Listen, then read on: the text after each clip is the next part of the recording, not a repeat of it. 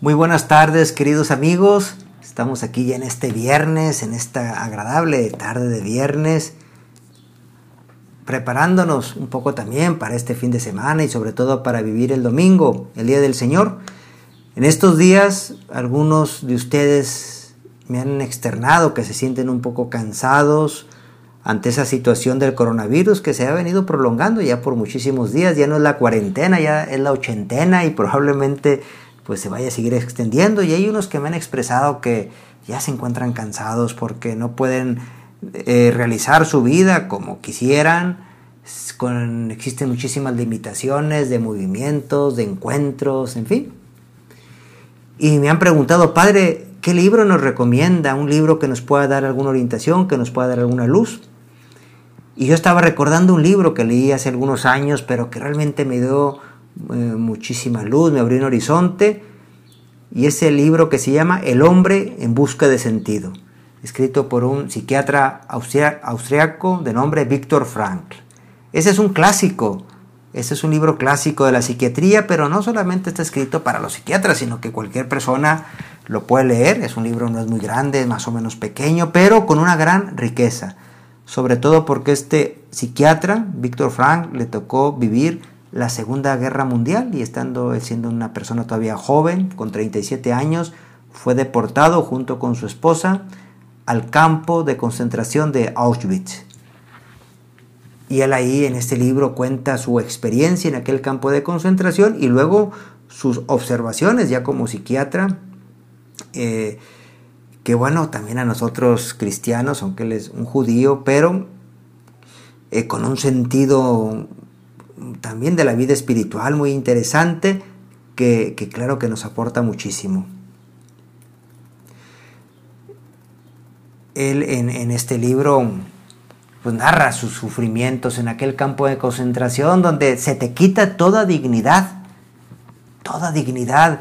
Eh, es un maltrato físico y moral que parece que supera cualquier capacidad humana. Eh, estar siempre expuesto a la muerte, estar expuesto a las mayores humillaciones, a las más grandes penurias, a la, a la carencia de todo, absolutamente todo, el despojarte de todo. Y él nos cuenta esa experiencia. Y una de las cosas que repetirá, o una de sus conclusiones que irá sacando, tomada quizá también de algún otro pensador, es, quien tiene algo por qué vivir es capaz de soportar cualquier cómo. Qué interesante. El que tiene algo por qué vivir puede soportar cualquier cómo. Y es que él ahí narra cómo el índice de mortandad, lógicamente, en esos campos de concentración era altísimo. Incluso en personas más jóvenes, más eh, atléticas, mucho más fuertes, que iban muriendo. ¿Por qué? Porque iban perdiendo el sentido, se venían abajo, eh, se desanimaban, y entonces empezaba un decaimiento, una apatía, una, pues no sé, una depresión tan grande que acababan por morir, otros se suicidaban, se lanzaban a esas cercas electrificadas y preferían morir de aquella manera. En cambio, él también notó que aquellas personas que tenían motivos para seguir viviendo, aunque no fueran físicamente tan fuertes, eh, iban, iban saliendo adelante. esta tarde de viernes, pues yo me puse un poquito a repasar ese libro que había leído yo o leí hace algunos años y hoy me puse otra vez a hojearlo y a ir sacando, subrayando algunas ideas que me movían. Por ejemplo, esta, la verdad de que el amor es la meta última y más alta a que puede aspirar el hombre. El amor, decía él. La salvación del hombre está en el amor y a través del amor. Comprendí cómo el hombre desposeído de todo en este mundo todavía puede conocer la felicidad, aunque sea solo momentáneamente si contempla al ser querido. El amor, todos tenemos un amor. Él pensaba en su esposa, por ejemplo. Se imaginaba que estaba con su esposa, que tenía aquellas conversaciones, tenía la ilusión de volver para encontrarla. Era lo que lo movía, eh, cómo cuando uno tiene ese amor en el corazón, en la mente, uno puede seguir adelante en medio de grandes dificultades. Tener una vida interior es muy importante cultivar una vida interior, una vida dentro de nosotros, que es lo que nos nos va moviendo. A medida que la vida interior de los prisioneros se hacía más intensa, sentíamos también la belleza del arte y la naturaleza como nunca hasta entonces. Esa vida interior que nos hace apreciar las cosas buenas de la vida, aún en las peores circunstancias. Por ejemplo, en aquellas circunstancias tan desoladoras, aún así siempre seremos capaces de descubrir algo bello. En un amanecer, en un atardecer, en una pequeña planta, en un recuerdo que nos llena el alma. Para nosotros cristianos, pues por supuesto, la presencia de Dios, que está siempre con nosotros y en estos momentos de sufrimiento más presente todavía. El tamaño del sufrimiento humano es absolutamente relativo de lo que se deduce que la cosa más nimia puede originar las mayores alegrías. Uno también puede desarrollar esa capacidad de sufrir si tiene esa vida interior, si tiene esos motivos, si uno encuentra el sentido de aquel sufrimiento, si uno va encontrando, cuando uno pierde el sentido, entonces es cuando uno se viene abajo, pero cuando uno encuentra aquel sentido, que aquello tiene una razón de ser, podemos sufrir mucho más y además también eh, el autor aquí va insistiendo en que podemos encontrar alegría aún en la cosa más pequeñita, aún en la cosa más sencilla. La mayoría de los prisioneros sufrían de algún tipo de complejo de inferioridad. Es que eran despojados para empezar hasta de su ropa, de sus pertenencias, de sus posesiones, eh, de modo que ellos eran tratados ya no como personas, sino como masas, una masa de, de pues de gente, ¿no? Como animales, como si fueran unos animales. Así eran tratados. Y por eso muchos iban teniendo ese complejo de inferioridad, de sentirse nada. Pero ahora nos trataban como si no fuéramos nadie, como si no existiéramos. La conciencia del amor propio está tan profundamente arraigada en las cosas más elevadas y más espirituales que no puede arrancarse ni viviendo en un campo de concentración.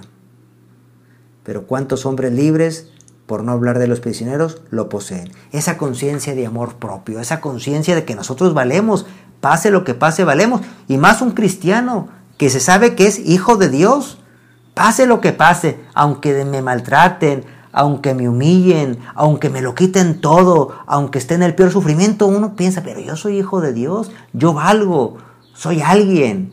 Y nadie me puede quitar nunca esa libertad y esa dignidad. Pero pregunta aquí el autor y yo ahora me pregunto a mí, les pregunto a ustedes, ¿cuántos tenemos esta conciencia? Hay personas por ahí, a veces nos pasa que vamos un poco así, con esos complejos de inferioridad, que sentimos que no valemos, nos sentimos eh, lastimados muy fácilmente porque alguien no nos tomó en cuenta, porque alguien nos desplazó, porque alguien nos ignoró y eso nos hace venirnos abajo ¿Por qué? Porque quizá no hemos desarrollado esa conciencia de lo que valemos, que nosotros somos seres creados por Dios por amor y que somos sus hijos y que Él nos ha rescatado y que Él nos ama, pase lo que pase.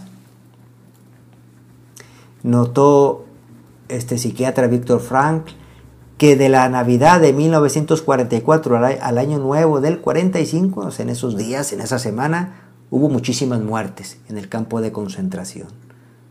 ¿Por qué? Porque muchos prisioneros habrían abrigado la ilusión de que para Navidad serían liberados. Tenían, alguien les había dicho que para Navidad se verían libres y como no fue así, entonces se les acabó cualquier motivo de vida y se vinieron abajo. Los que fueron sobreviviendo, los poquitos que sobrevivieron, y que lograron eh, ver la libertad, bueno, ¿qué fue lo que pasó en aquel momento? ¿Qué sucedió en sus personas? Y dice Víctor Frank, literalmente hablando, habíamos perdido la capacidad de alegrarnos y teníamos que volverla a aprender. Había sido tanto el sufrimiento en aquellos meses, incluso años, los que sobrevivieron, que al verse ya libres, ni siquiera se alegraron. Eso también lo habían perdido, esa capacidad de alegrarse. Y dice él, teníamos que volver a aprender.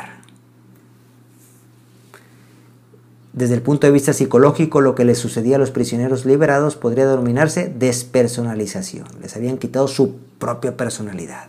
Todo parecía ser como algo irreal, como un sueño. Sin embargo, la experiencia final para el hombre que vuelve a su hogar es la maravillosa sensación de que después de todo lo que ha sufrido, ya no hay nada a lo que tenga que temer, excepto a Dios. Esa sensación de haber superado esa prueba tan difícil, luego da esa seguridad, de decir, bueno, ya, en la vida, ya lo que venga, pues ya no me asustará, ya he pasado por todo eso. Ya no tengo que temer a nadie excepto a Dios, pero entendido bien, para un cristiano el temor de Dios no es un temor de un miedo, sino un temor a separarnos de Él, un temor a ofenderle. Es lo único, pero lo demás, pues nos estamos llenos de fortaleza. Por eso, hermanos, estos días de pandemia, estas dificultades y cualquier otra en la vida, porque todos pasamos por dificultades dentro de nuestra vocación, por ejemplo, nuestra vocación sacerdotal, o los que son casados, su vocación matrimonial, o los jóvenes, también pasan por sus crisis más o menos grandes, pero eso nos fortalece. Como dicen, lo que no mata fortalece. O nos venimos abajo, nos desplomamos o salimos más fuertes para seguir enfrentando retos más grandes en la vida. Y, el descubrimiento de estos años ahí en el campo de concentración de Víctor Frank fue el siguiente, aquí nos lo resumen, el gran descubrimiento. Si nadie puede decirle a nadie en qué consiste el sentido de la vida. Cada uno debe hallarlo por sí mismo y aceptar la responsabilidad que su respuesta le dicta. La última de las libertades humanas es la capacidad de elegir la actitud personal ante un conjunto de circunstancias. el descubrimiento es, es importante que tengamos un sentido de nuestra vida. Y nadie nos va a venir a decir cuál es el sentido, nadie, ni un sacerdote siquiera, ni tu papá, ni tu mamá, ni nadie. Nosotros, sacerdotes o tus padres, te podremos orientar, te podremos acompañar, pero tú tienes que descubrir, bueno, ¿para qué vivo? Todos tenemos un sentido en la vida. Tenemos que hallarlo y una vez que lo encontremos, ser responsables tomar nuestra vida con responsabilidad, sin echar culpa a los demás. Es que mis papás no me ayudaron, es que en el ambiente en el que crecí, es que mis profesores. No, no, no, no, no, porque si no, nunca vamos a madurar. Nosotros somos responsables de nuestra vida, tenemos que tomar esa responsabilidad y esa es la libertad, la capacidad de elegir ese, sentido de nuestra vida y de sacarlo adelante. Lo que más miedo le daba a Víctor Frank en aquella circunstancia era si todo ese sufrimiento por el que estaba pasando tenía algún sentido. Si carecen de sentido, no valía la pena sobrevivir a todo aquello, no valía la pena. Pero si tenía un sentido, sí. Y él supo encontrarle el sentido, aún en aquellas condiciones que eran tremendas. Bueno, pues este libro, digo ahora que esta tarde de viernes que me puse un poquito a repasar, a releer, a subrayar, bueno, pues me, va llenando también a mí de, pues de un panorama muy bonito, ¿no? De encontrarle el sentido a mi vida, de reencontrar el sentido, porque pues ya lo tenemos, muchos ya lo hemos descubierto, por ejemplo, yo como sacerdote pues tengo muy claro el sentido, pero es necesario redescubrirlo muchas veces. Tú redescúbrelo, si eres un jovencito, adolescente, o si eres un joven ya un poquito más hecho, o si eres una persona adulta, o si eres un anciano. ¿Cuántas veces he, visto yo también a, viejecitos que se mueren porque han perdido el sentido, porque ya se cansaron de vivir, porque se sienten un poco relegados y, se mueren de, de tristeza? Pero estos también, estos hermanos nuestros, también tendrían ellos que, en aquella circunstancia ya de dolor, de ancianidad, también encontrarle el sentido. Y si le encuentran ese sentido, vivirán con mucho mayor fortaleza, más alegría. La libertad. Somos libres, nadie podemos decir es que los demás. No, nosotros somos libres. Somos libres irresponsables. Libertad y responsabilidad van de la mano, tenemos que entenderlo así. Soy libre, pero soy responsable. La libertad no es como algunos piensan que es hacer lo que se me pega la gana. Hay adolescentes que dicen es que yo soy libre y porque soy libre no voy a la escuela y no estudio y llego a la hora que yo quiera. Decir, pues esa es una libertad mal entendida. La libertad no es para eso. Porque si tú usas tu libertad para hacer lo que se te pega la gana, en poco tiempo tú mismo vas a descubrir que en realidad eres un esclavo, un esclavo de ti mismo, un esclavo de tus pasiones. Por eso va unido libertad, responsabilidad. Quiero ser libre, he de ser responsable. Decía Víctor Frank, un poquito, pues a mí me parece un poquito en plan de simpático. Es decir, esa estatua de la libertad que está en Estados Unidos, que han hecho, que es tan simbólica, la estatua de la libertad, debería tener otra estatua al lado que fuera la estatua de la responsabilidad. Le faltó la otra estatua, ¿no? Muy bien, estatua de la libertad, perfecto, pero también la estatua de la responsabilidad. Pues este domingo, hermanos, también yo ya pensando un poco en el, en el Evangelio que nos presenta la iglesia para este próximo domingo, 14 de junio, que ya va a ser el domingo 11, un décimo ¿eh? del tiempo ordinario. El Señor nos dice que se compadece de la multitud porque las vio extenuadas y desamparadas como ovejas sin pastor. Es decir, el Señor veía una multitud que como que no tenían sentido de su vida, por eso están extenuados, por eso están desorientados. Y el Señor elige a doce hombres y los llama, los llama por su nombre. Y aquí en el Evangelio del Domingo de San Mateo podremos ver el nombre de cada uno de esos apóstoles que el Señor los elige. Y yo pensaba que el Señor también nos elige a ti y a mí, hombres y mujeres, hijos e hijas de Él, que nos llama por nuestro nombre. También nos llama como aquellos apóstoles. Y al llamarnos nos da un sentido. Estos apóstoles cambia su vida cuando el Señor les llama. Eran unos hombres pues, sencillos, había pescadores, había un recaudador de impuestos, había un político, al parecer, Simón el Celotes, ¿no? que estaba metido en un movimiento político ahí, le decían incluso el fanático. En fin, pero el Señor al, llamarlos les da un nuevo sentido a su vida, un sentido muchísimo más grande, infinito, que ellos pues, nunca hubieran podido imaginar. Y les da una misión.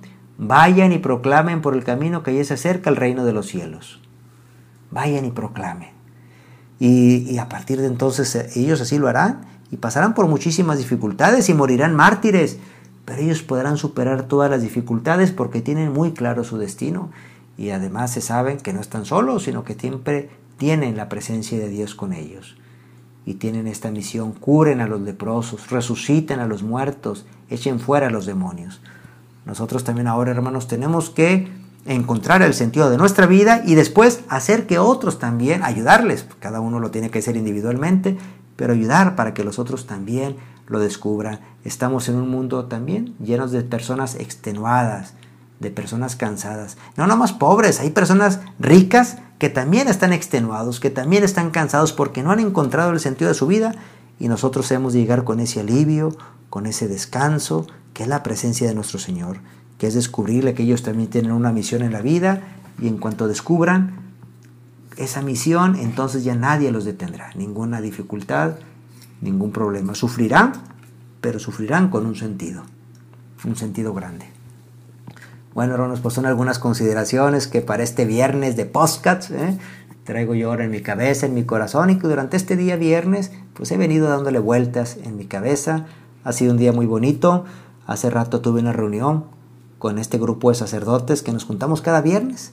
Eh, en estas ocasiones, pues ya estos meses, pues a través del Zoom, nos juntamos y son siempre reuniones muy bonitas porque vamos compartiendo el Evangelio, las lecturas de la misa del domingo y cada uno pues va compartiendo lo que le sugiere Dios en su corazón. Bueno, pues eso también se los comparto y les deseo que tengan muy bonito fin de semana, esta tarde de viernes pues con esa presencia de Dios, eh, que disfruten y este sábado y este domingo y siempre. Les doy la bendición, la bendición de Dios Todopoderoso, Padre, Hijo y Espíritu Santo, desean sobre ustedes y permanezca siempre.